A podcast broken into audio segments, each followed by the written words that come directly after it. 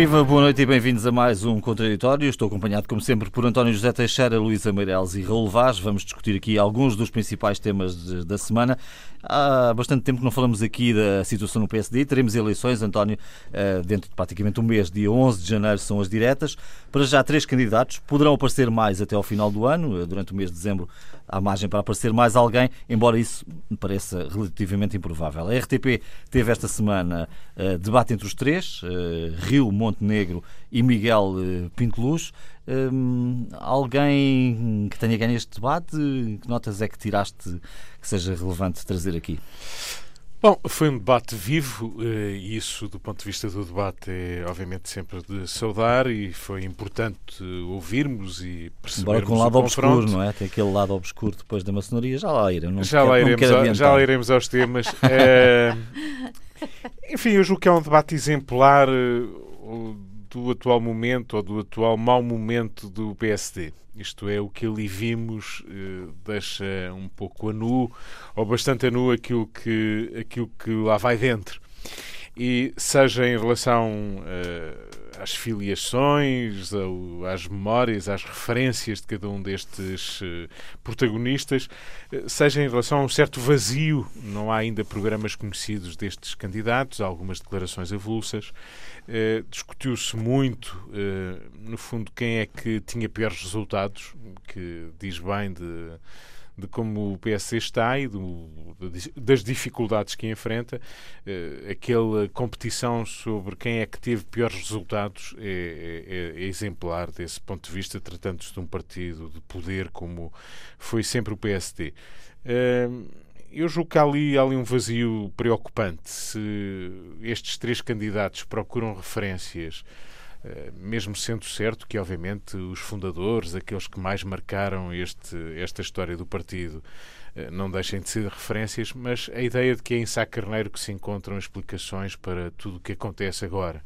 Eh, quando já lá vai tanto tempo, eh, Sá Carneiro é que deixa doutrina sobre como se posiciona a oposição face ao governo, como se as circunstâncias do passado Sim. fossem as mesmas, como se Sá Carneiro ele próprio não se tivesse ajustado e de que maneira às circunstâncias pessoais e do momento político em que viveu. Eh, tudo isso é muito empobrecedor e deixa, deixa preocupações grandes num partido com responsabilidades do, do PSD. Portanto, esta coisa de olhar sempre para o, o adversário é, como ver eh, quem é que tem piores referências para apresentar é preocupante e desse ponto de vista. O debate deixou um, vazio e uma ideia negativa que talvez não tenha não tenha beneficiado ninguém para responder à tua pergunta uhum. sobre quem o ganhou. Eu julgo que talvez todos o tenham perdido.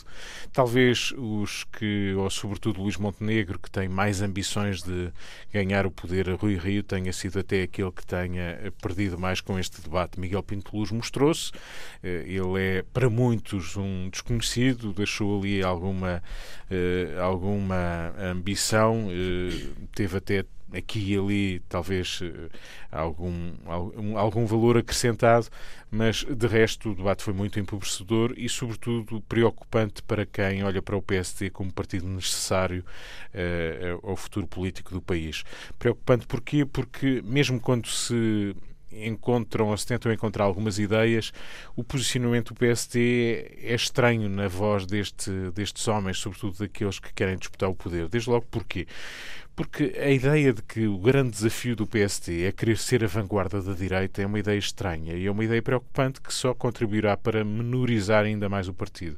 Se não se aprendeu que António Costa, apesar das ligações e das pontes que estabeleceu com os partidos à sua esquerda, não ocupou o centro, se ainda não perceberam que Mário Centeno ocupou o centro, se ainda não perceberam que o PS, o PS deu garantias ou deu confiança aos agentes ou às grandes empresas privadas, se não se percebeu isso e se teima em olhar para o PS como um partido radical que uh, lembra a Venezuela, foi referida à Venezuela para se uhum. falar do, do PS, isso é não ter percebido o que aconteceu.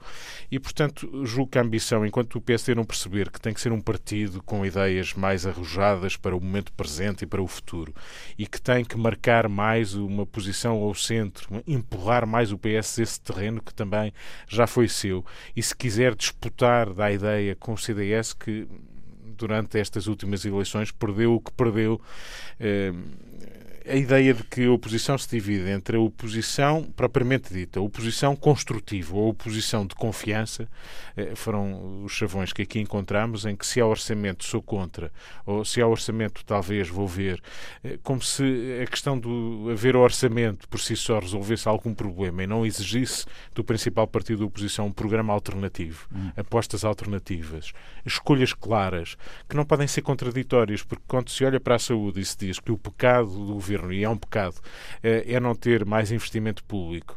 Mas depois se diz que este é um partido estatista em que eh, quer gastar eh, o dinheiro e tem a maior carga fiscal que o país conheceu, nós temos que fazer aqui uma distinção clara para se perceber onde é que o PSD se quer colocar. E isso manifestamente não se viu, não se percebe ainda, nem de quem está, nem de quem quer vir, e, e desse ponto de vista, volto ao início, o debate foi exemplar do atual mau momento político do PSD. Deixa-me fazer uma pergunta enquanto observador, uh, não sei resposta. Uh, Rio de um lado, os outros dois do outro, eram quase os seus adversários, não podiam estar ao lado os três um do outro. Foi por uma razão de platô, digamos, televisivo. Tens Meramente essa... logística em relação ao, ao, estúdio que tínhamos ou que temos. Às vezes há alguma, algum simbolismo, Sim. até em alguns debates é há exigências por parte dos candidatos de querem ficar em determinado. É por exemplo, evidente um... que o líder do partido ficou uh, de um lado certo. e os dois que lhe querem disputar o poder do outro foi pacífico entre. Hum. Não foi isso que os dividiu. Certo. Luísa... a logística tem leituras, não é? Uh, às vezes tem, às vezes não, não tem exato, que ter, não é? Mas é interessante. Nós sabemos, sobretudo, por exemplo, nos debates dos Estados Unidos, que têm às vezes 15 candidatos, que há ali exigências muito particulares uh, e como foi, tem sido discutido ao longo dos anos a questão da luz, a questão da altura, enfim, os candidatos mais baixos não querem ficar baixinhos, uhum, etc, etc. Às vezes mas esses ficam aspectos... todos de pé. Mas ficam todos mas de ficam pé. todos de pé. Uh, essas questões às vezes é. são, estão, estão muito estudadas, não é? Luísa, que, como é que está o PSD face a este debate inicial uh, que nos leva para as eleições de 11 de janeiro? Olha, eu há bocado, quando o António começou a falar e disse que isto era um, um debate exemplar, eu, ups, permita-me discordar mas depois percebi que é o debate exemplar da situação do PSD e evidentemente que não posso deixar de concordar. Mas, um, sobretudo, eh, há, há, várias questões. Uma delas é uh, colocar-me na.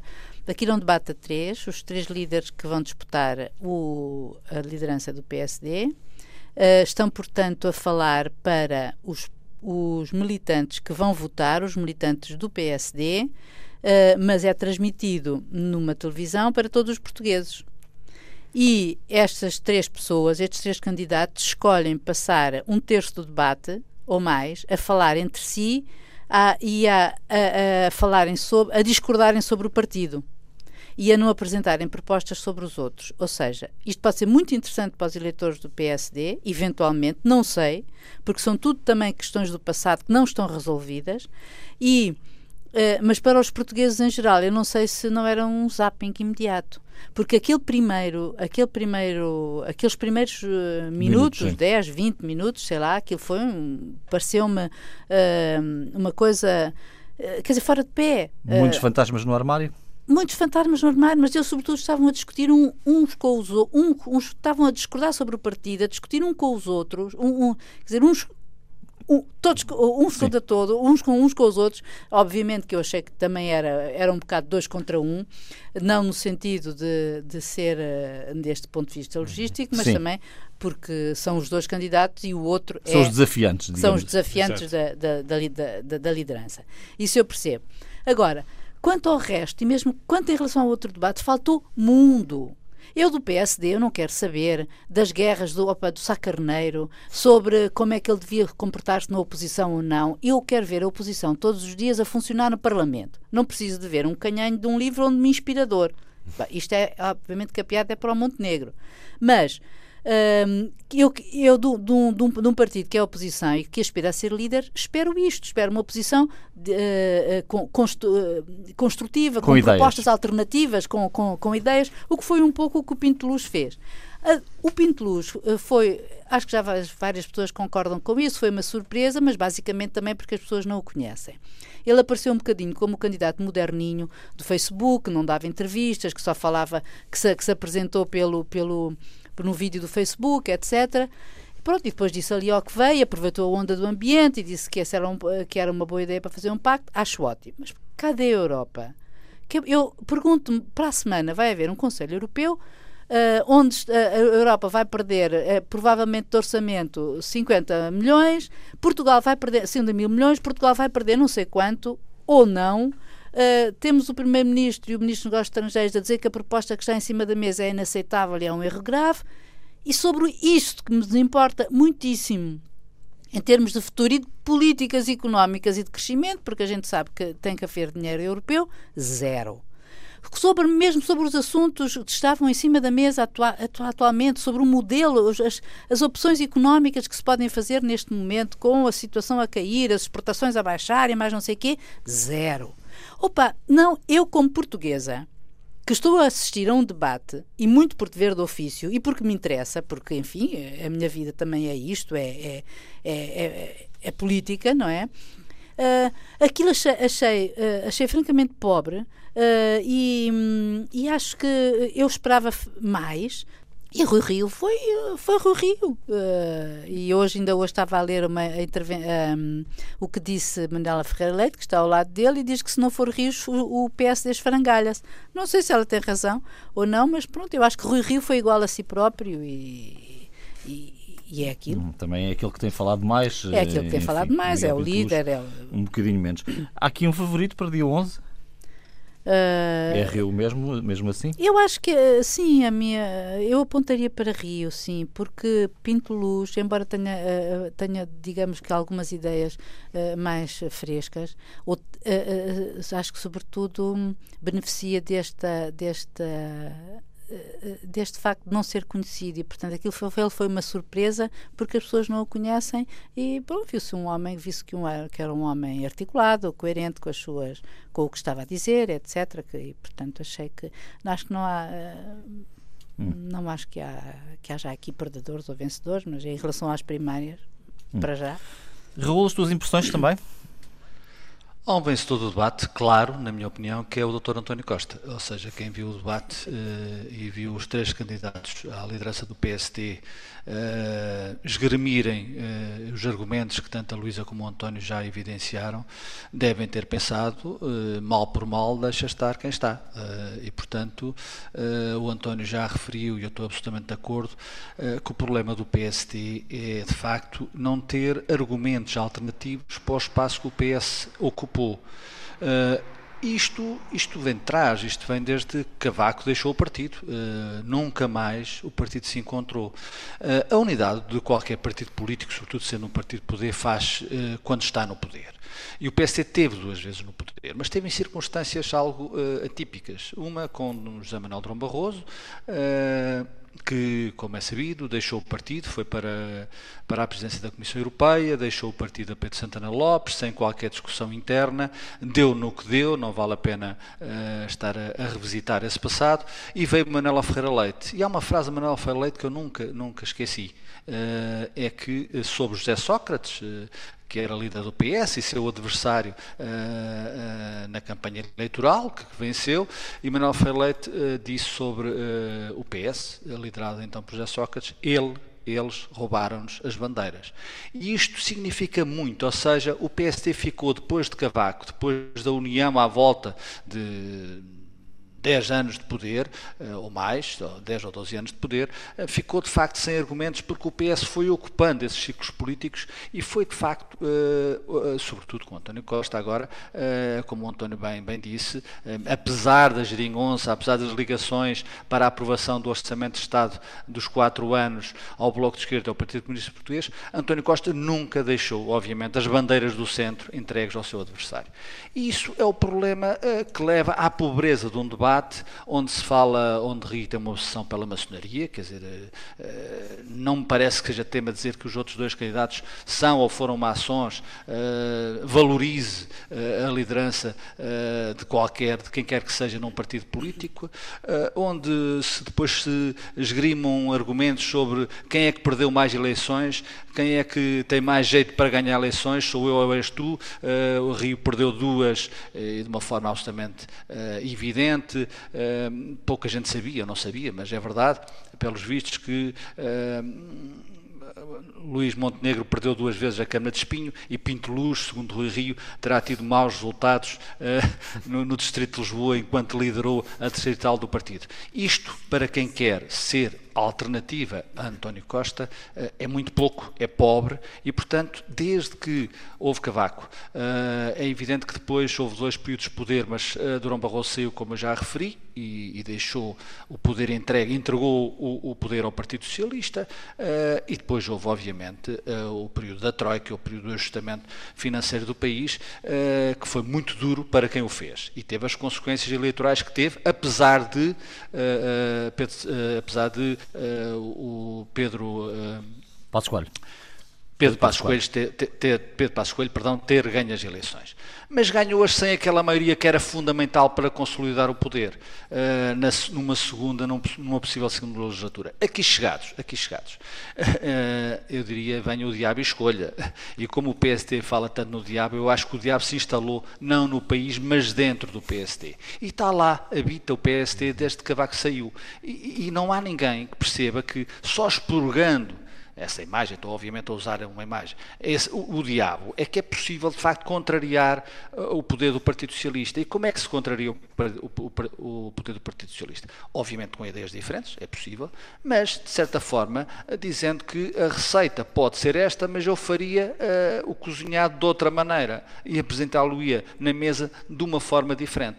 Isto quer dizer que há argumentos contra, contra o, o Partido Socialista, há argumentos contra António Costa, argumentos políticos bem entendidos mas tem obviamente que haver uma consistência, uma textura, um cimento que os faça evidenciar. Quando, quando o partido chega a este momento com duas derrotas eleitorais muito pesadas, o pior resultado sempre da história do partido.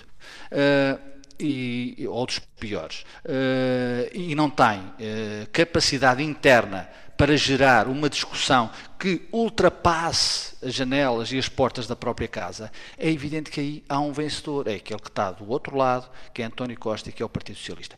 É, é, há algum tempo para, para correr até, até 11 de janeiro, que é o, a data das diretas, mas eu diria, sem qualquer uh, conselho paternalista, mas diria que tanto Rui Rio como uh, Pinto Luz como Luís Montenegro têm de facto uh, de apresentar aos militantes do PS, aos militantes do PSD e aos militantes do PS uma proposta para o país absolutamente diferente. Porque as diretas expõem uh, muito uh, os candidatos e se não houver de facto quem contraria aquilo que foi a discussão inicial, ou seja, tu és maçom, eu não sou maçom, tu perdeste eleições, eu também perdi, mas as minhas eleições eram mais difíceis que as tuas, pobre PSD, eh, que de facto o PS soube roubar-lhe as bandeiras, mas eh, tem que se acreditar em política numa questão, é que há capacidade para derrotar os adversários quando se apresenta uma capacidade política diferente uh, da do adversário. E há ciclos políticos, há ciclos políticos.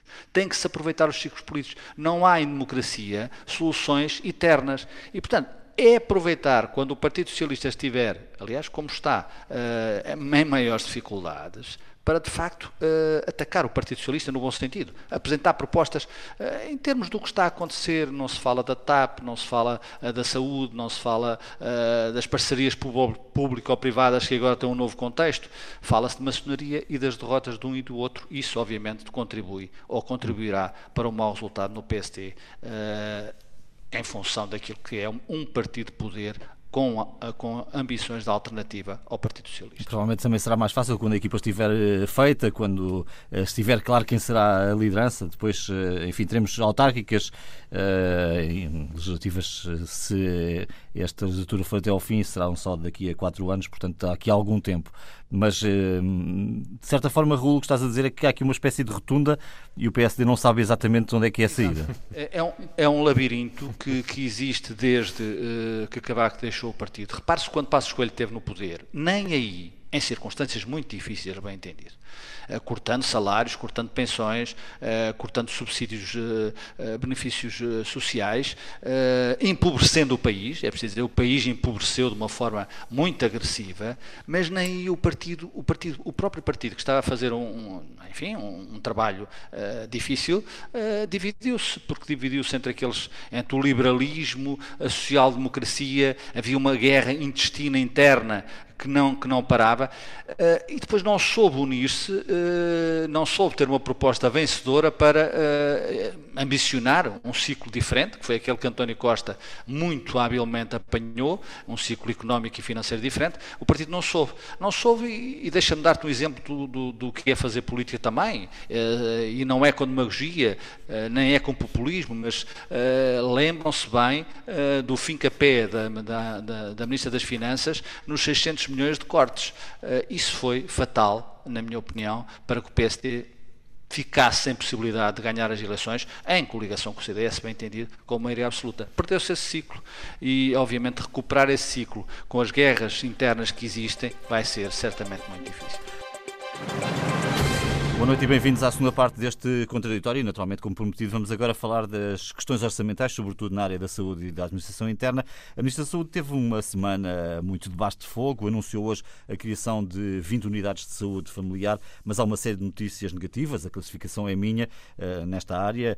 Críticas, por exemplo, da entidade reguladora da saúde por deficiências de assistência em casos muito concretos.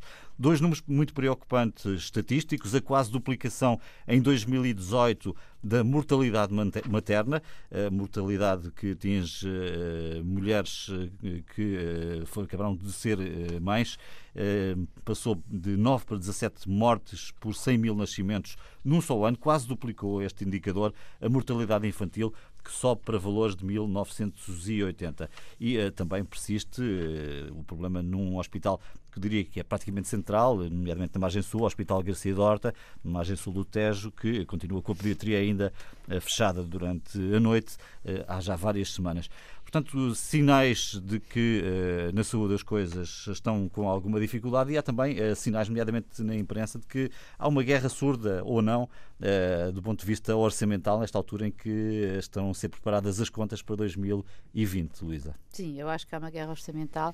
quer dizer, por um lado, há uma guerra orçamental, porque é o tempo de fazer o orçamento, de construir o orçamento e, e, portanto, há não só dentro do, do governo interesses diferentes e cada, e cada ministro uh, puxa a brasa à sua sardinha, por assim dizer, e reclama, depois de quatro anos de, de grande aperto, reclama alguns investimentos e, e, enfim, que se, possa, que se possam Uh, aplicar nas suas respectivas áreas, uh, e isto em particular afeta a saúde e a segurança.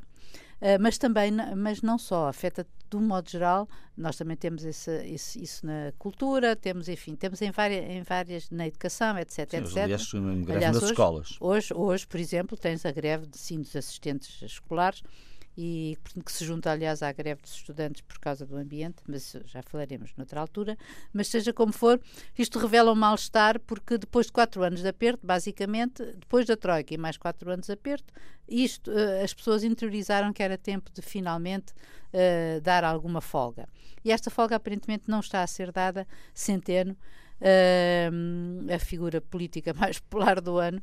E o Ronaldo das Finanças. O Ronaldo das Finanças uh, está a ser uh, apertado por, todo, por todos os lados. Isto também tem um outro lado, que é o lado de Bruxelas, que também continua a exigir uh, contenção, uh, uh, obediência às regras estabelecidas, etc, etc. Eu vejo, na, na, em relação à saúde, é, é particularmente hum, digamos, nós somos sensíveis uh, a, este, a estes dados, porque eles dizem respeito a todos nós. Um, e cada um de nós pode, de uma certa maneira, uh, colocar no lugar do outro. E quando tu vês dados, quando, que, e estes dados em relação à, à mortalidade uh, materna uh, e infantil é uma coisa que, que tinha desaparecido completamente. Portugal era um campeão universal das, da, da baixa mortalidade. Mas isto, este, este aumento da mortalidade materna, nomeadamente, já se vinha fazendo sentir desde há algum tempo. Eu, houve notícias nos jornais, no princípio, desde, em maio, recordo-me disso, que um, já apontavam para um aumento das mortes. Agora, isso não foi explicado em maio, estamos no final do ano e continuamos perplexos e preocupados e vamos agora fazer essa investigação.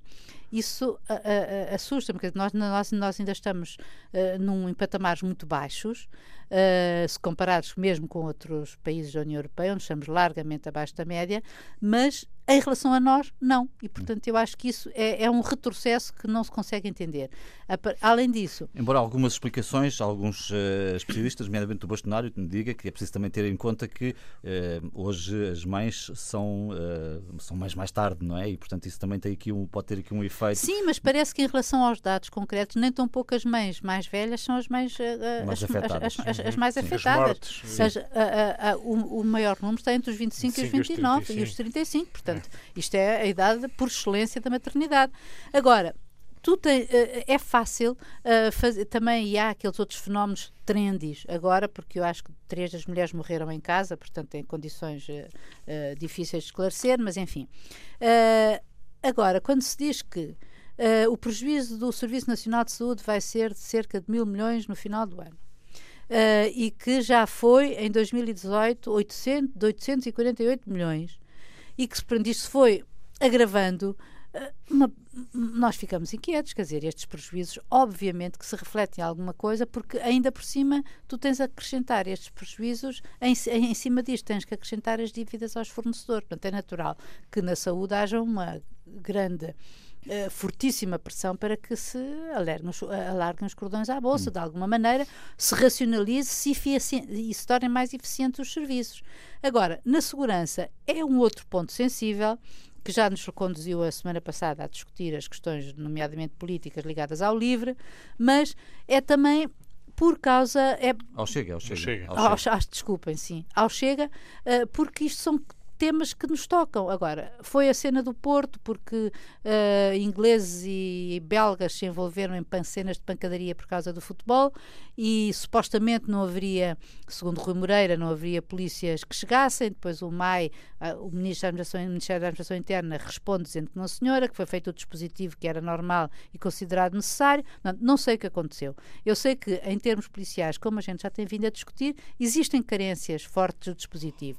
E também, por sua vez, o ministro está a pressionar Centeno para que alargue os cordões à bolsa, porque ele tem precisa de 80 milhões este, nesta legislatura para, para, para cumprir uh, as próprias promessas que fez aos polícias e guardas, enfim, ao, ao, ao, pessoal que ele, das carreiras que ele tutela.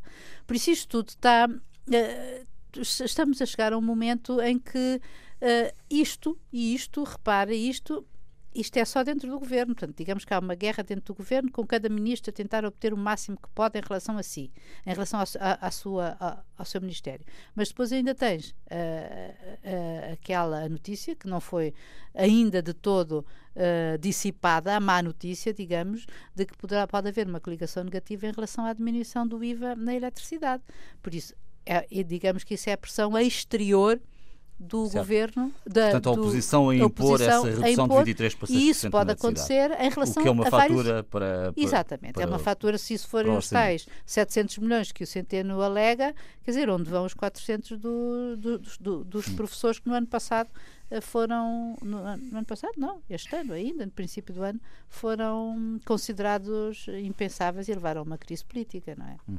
António, usando aqui uma figura de estilo que é metáfora que usamos muito aqui neste programa, o Ronaldo está a querer jogar sozinho, está descontente com, com o dispositivo tático do resto do governo ou o que é que temos aqui?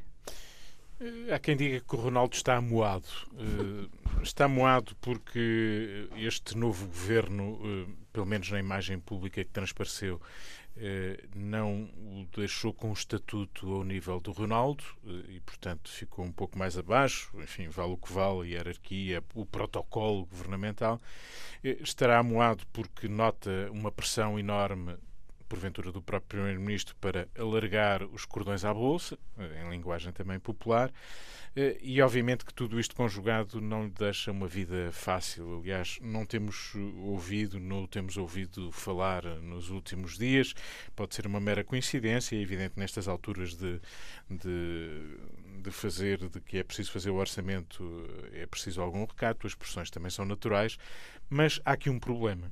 E o problema, há muito que está diagnosticado sem um crescimento significativo. É muito difícil dar satisfação a necessidades eh, que não são apenas da saúde, são de muitas outras áreas, da segurança, da educação, enfim, de, da cultura, por aí fora.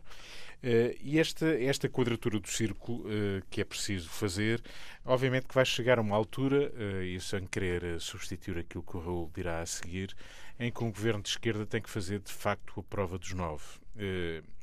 Eu quando digo um governo de esquerda, porque foi aí que se assumiu, sendo certo que o exercício orçamental, a gestão das finanças públicas, porventura foram pouco de esquerda, no, no, sentido em que não se deixou gastar aquilo que era preciso gastar e foi também dessa maneira que se conseguiram pôr eh, as contas no, no zero ou no superávit, como é o objetivo de Mário Centeno, também presidente do Eurogrupo.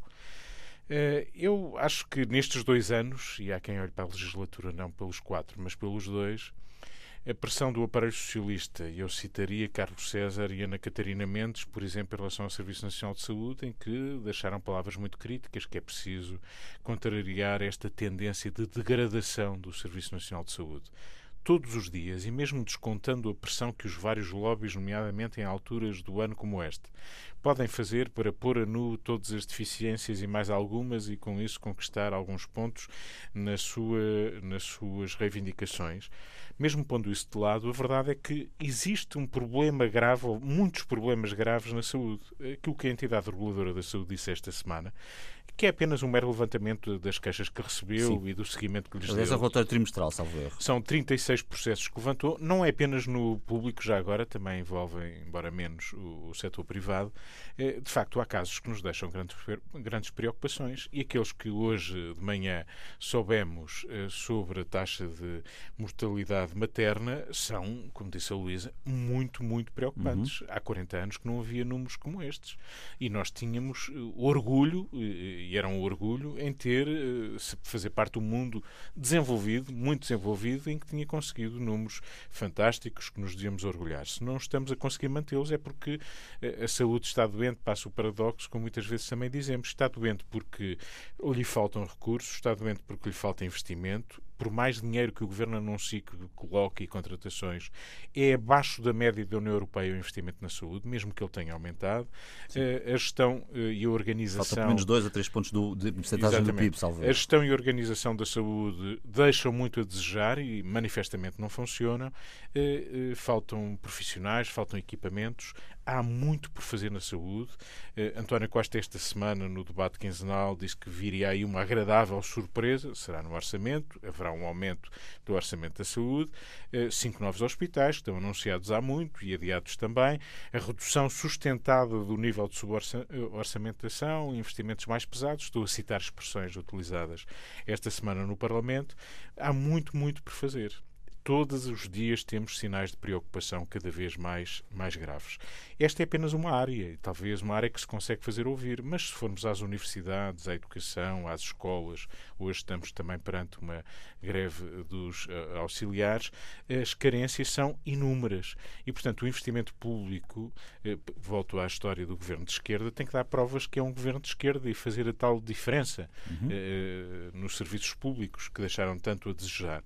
Nestes dois anos há dificuldades agora a propósito do orçamento e fazer vingar os entendimentos à esquerda. Há notícia de dificuldades no entendimento e nas negociações, no diálogo que está a ser mantido com os vários partidos.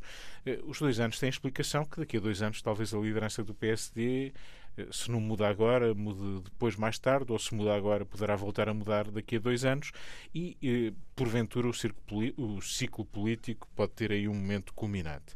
A verdade é que estão aqui grandes desafios, uh, escolhas difíceis, como disse o Presidente da República na posse deste governo, a pressão uh, para satisfazer uh, as expectativas é grande e vai ser um trabalho muito difícil para o governo. E, portanto, aquilo que temos conhecido nos últimos dias apenas tem acentuado eh, não vou falar do Ministério da Administração Interna, eh, na notícia que soubemos, é apenas um sinal da pressão que está a ser feita ministro a ministro junto de Mário Centeno. Eh, a Administração Interna precisa de 80 milhões, Centeno diz que só tem 1% para aumentar os orçamentos do, dos ministérios, ou seja, 16 e, portanto, isto é muito pouco. E Sim. com isto apenas se semeiam problemas e se multiplicam problemas. Raul, o que é que temos aqui? Uh, enfim, saúde, segurança, educação. Uh, será que Centeno se guarda pelo orçamento de facto para, para tentar pôr o cheque em cima da mesa ou vai manter esta restrição que estes ministérios eh, têm sentido? Eu penso que Mário Centeno não mudou, nem vai mudar. o que mudou foi o ciclo político, como o António já referiu, e portanto estamos num ciclo político diferente. Nos últimos quatro anos houve margem, houve argumentação para disfarçar muito o que hoje emerge, ou seja, uh, o objetivo era mostrar que uh, uma nova fórmula de governação, um novo arco da governabilidade era possível em Portugal, isso foi possível, era mostrar que havia margem para repor salários, pensões e outros benefícios fiscais e outros benefícios sociais, perdão, isso foi possível porque era possível. Agora, não há o ciclo político mudou e o que se assiste agora, naturalmente, é uma sociedade mais exigente porque mudou a agulha, ou seja, há uma intranquilidade, na minha opinião, que se vê no governo é de lamentar, ou pelo menos é sintomático dessa intranquilidade, praticamente um orçamento de Estado estar a ser construído na praça pública, ou seja, os ministros uh, a desafiar Mário Centeno, uh, o silêncio de Mário Centeno também é significativo, ou seja, ele vai manter-se no essencial igual a si próprio. Porquê? Porque uh, há questões que não há o melhor de dois mundos. Não se pode vir para a praça pública dizer que o Partido Socialista também é capaz de ter contas certas, e foi capaz de ter contas certas, e espero eu continuo a ser capaz de ter contas certas, eh, mas simultaneamente dizer que é preciso mais investimento uh, e bem na saúde, na educação, na segurança e outras áreas da governabilidade e da vida dos portugueses. Ou seja, quando o crescimento económico não é capaz de responder e não está a ser capaz, apesar de o Primeiro-Ministro dizer muito, muitas vezes repetidamente, uh, disfarçando também de certa forma a realidade que Portugal cresce acima da média europeia, uh, cresce, mas uh, é evidente que há elementos para isso. Há uma, uma profunda crise económica na Alemanha, que é o motor da Europa, há crises nas economias mais fortes da Europa e, portanto, isso dá a Portugal um, um, um patamar de crescer na média, mas não é suficiente suficiente em termos de crescimento económico para aquilo que são as exigências, as novas exigências deste ciclo político. E, portanto, as, as, as, as notícias plantadas nos jornais a dizer que é preciso, plantadas no bom sentido, bem entendido, que uh, o ministro Eduardo Cabrita está furioso furioso, a palavra é minha, com Mário Centeno, porque quer mais 80 milhões e o Ministro das Finanças não está pelos ajustes. Uh, as notícias repetidas de que é preciso uh, investimento maior na saúde, e certamente é, mas o prejuízo, como a Luísa já uh, disse, no fim do ano será na ordem dos mil milhões Nacional de Saúde. É evidente que isto é absolutamente assustador e é ingerível em termos financeiros. Uh, aquilo que, que, que assistimos de, de, de, serviços que fecham, o Garcia da Hora também já foi citado, uh, a mortalidade materna, números uh, recentes, a questão da pressão da esquerda, que também já foi referida, ou seja, nomeadamente no nível da eletricidade, passado de 23 para 6, é justo Claro que é justo quando os governantes dizem há superávites, estamos a crescer mais que a média europeia, nós somos melhores que aqueles que nos antecederam, eh, nós somos capazes de fazer muito melhor e também ter contas eh, eh, certas. Ora, isto não é uma equação possível e vai-se provar que não é uma equação possível. E aquilo que se assistiu, inclusive, é um pormenor, é um pormenor, João, mas aquilo que se assistiu no Parlamento com o Primeiro-Ministro com a experiência que tem, com a segurança que tem e com aquilo que é a sua equipa, obviamente, muito profissional, uh, esgrimir argumentos contra Cecília Meirelles do CDS, dizendo que os números do CDS estavam, estavam errados e os, deles, os dele é que estavam certos, uma informação errada da Ministra da Saúde, que eu também já vá repetidamente tenho dito neste programa em antena, não percebo porque é que Marta Temido continua Ministra da Saúde, mas haverá certamente razões para António Costa, o chefe do governo, confiar em Marta Temido e veremos agora essa boa notícia uh, do orçamental, certamente, que o Primeiro-Ministro prometeu. Agora, é evidente que uh, Mário Centeno, e acá pronto, comecei praticamente na minha opinião, não vai mudar. Ele tem compromissos uh, que conseguiu, ele de facto provou que era capaz de ter contas certas, mas obviamente não é possível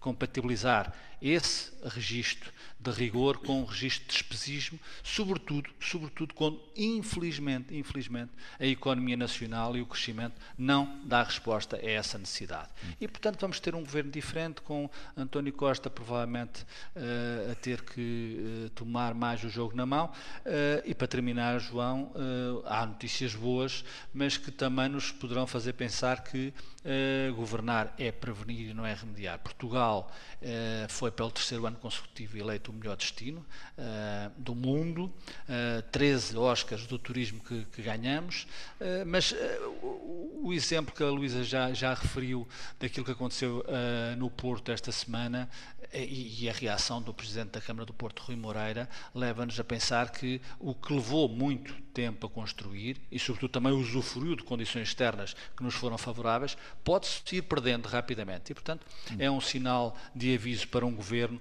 que, obviamente, tem um ciclo diferente. Como o Presidente da República disse na posse e tem vindo a referir, ainda esta semana, em relação à saúde, é um ciclo bastante mais exigente.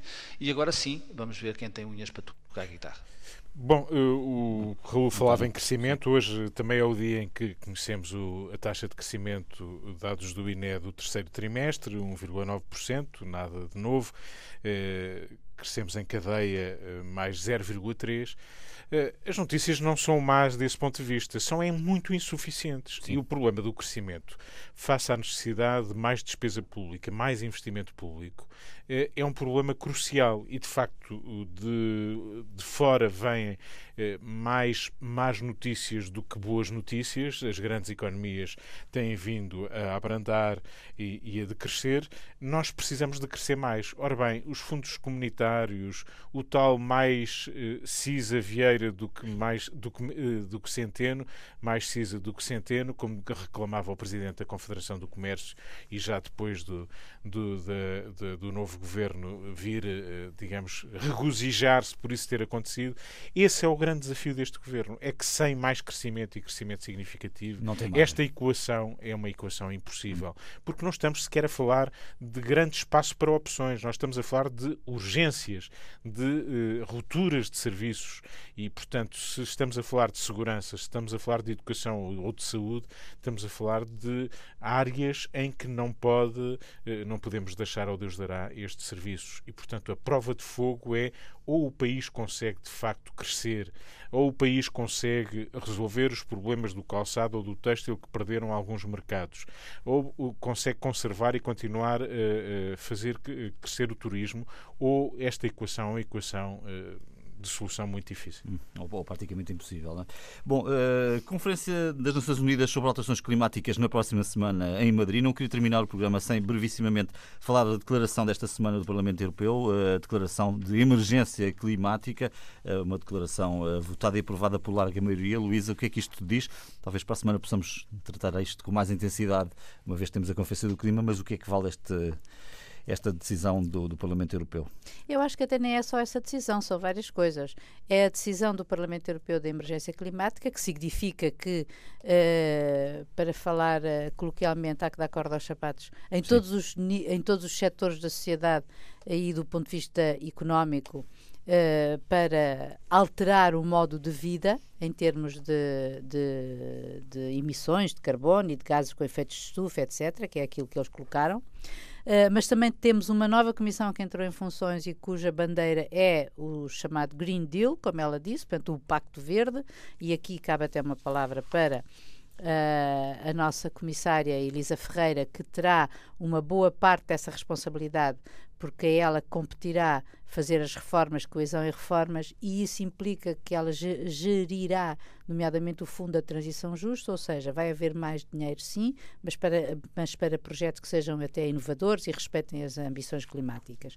Ao mesmo tempo, temos aqui em Portugal, em breve, se deve estar por horas, presumo eu, uh, a chegada da Greta Thunberg, que é a jovem sueca que conseguiu que o mundo inteiro se tornasse às sextas-feiras o, como é que ela diz, é o Fridays for Future. Sim. E hoje também temos uh, em Portugal os, os jovens em greve a lutar por um por um novo Sim, por, um novo por um Green uma... Friday não por uma Black Friday não é exatamente António Bom, eh, eu sou muito cético sobre, sobre as grandes tiradas as discursivas, as proclamações, as manifestações, as greves, eh, eh, as vindas de, mesmo bem intencionadas, de, de ativistas em veleiros, como acontecerá na próxima semana em Lisboa.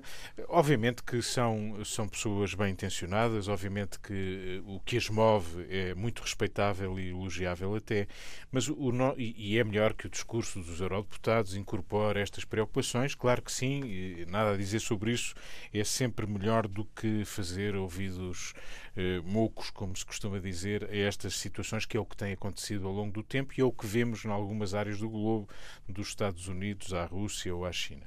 E, e, portanto, isso é um progresso, mas esse progresso é quase nada, eh, porque o que é urgente fazer de forma pragmática, realista, não é dizer que grandes metas para daqui a 20 anos, não, é todos os dias a governação dos países, a nossa aqui em Portugal, dar exemplos concretos de como podemos ser mais eficientes gastando menos recursos, seja água, seja e energia um fóssil, e cada um de nós, claro, não é os governos apenas, eh, não é apenas ter um carro elétrico o Primeiro-Ministro, é toda a administração pública ter carros elétricos, por exemplo, dirão, pois, falas bem, mas eh, os carros elétricos custam dinheiro. Sim, eh, teremos que fazer contas para ver se esse investimento não vale a pena, se calhar vale.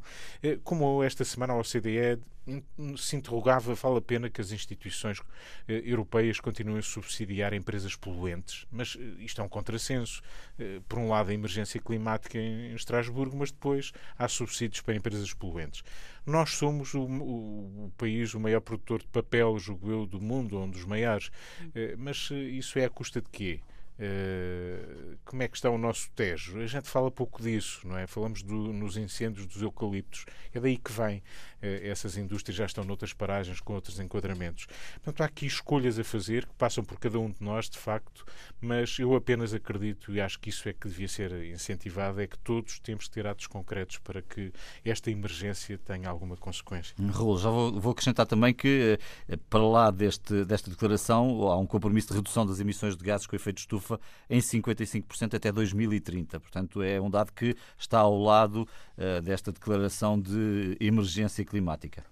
Sim, é uma boa notícia, é uma notícia que as elétricas europeias, incluindo a nossa EDP, uh, têm esse compromisso, ou lançam esse compromisso até 2030, um corte de 55% uh, nas emissões de dióxido de carbono.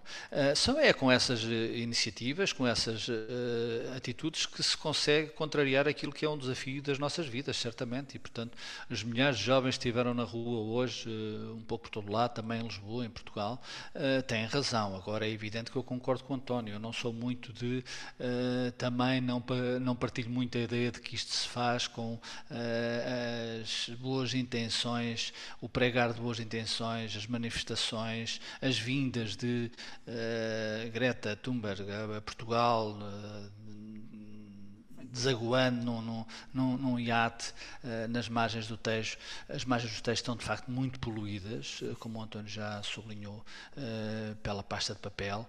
é evidente que também, mais uma vez aqui, infelizmente, pactuar, ou seja, conciliar os dois objetivos, ou seja, tornar o clima mais limpo, tornar o sítio onde vivemos muito mais habitável e, e, e querer ter ferramentas de algum crescimento económico para suprir aquilo que são as necessidades de uma sociedade, é uma equação muito difícil e, portanto, quando se quer ter exportações a um certo nível e a pasta de papel está uh, no topo dessas exportações, uh, é evidente que não podemos querer um tejo limpo.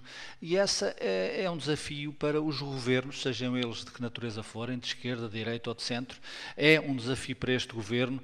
Uh, o António disse há pouco que havia outra notícia boa. Há, de facto, hoje o PIB cresceu 1,9% no terceiro trimestre, mas, mas e mais uma vez essa incompatibilidade cresceu, sobretudo assente no consumo.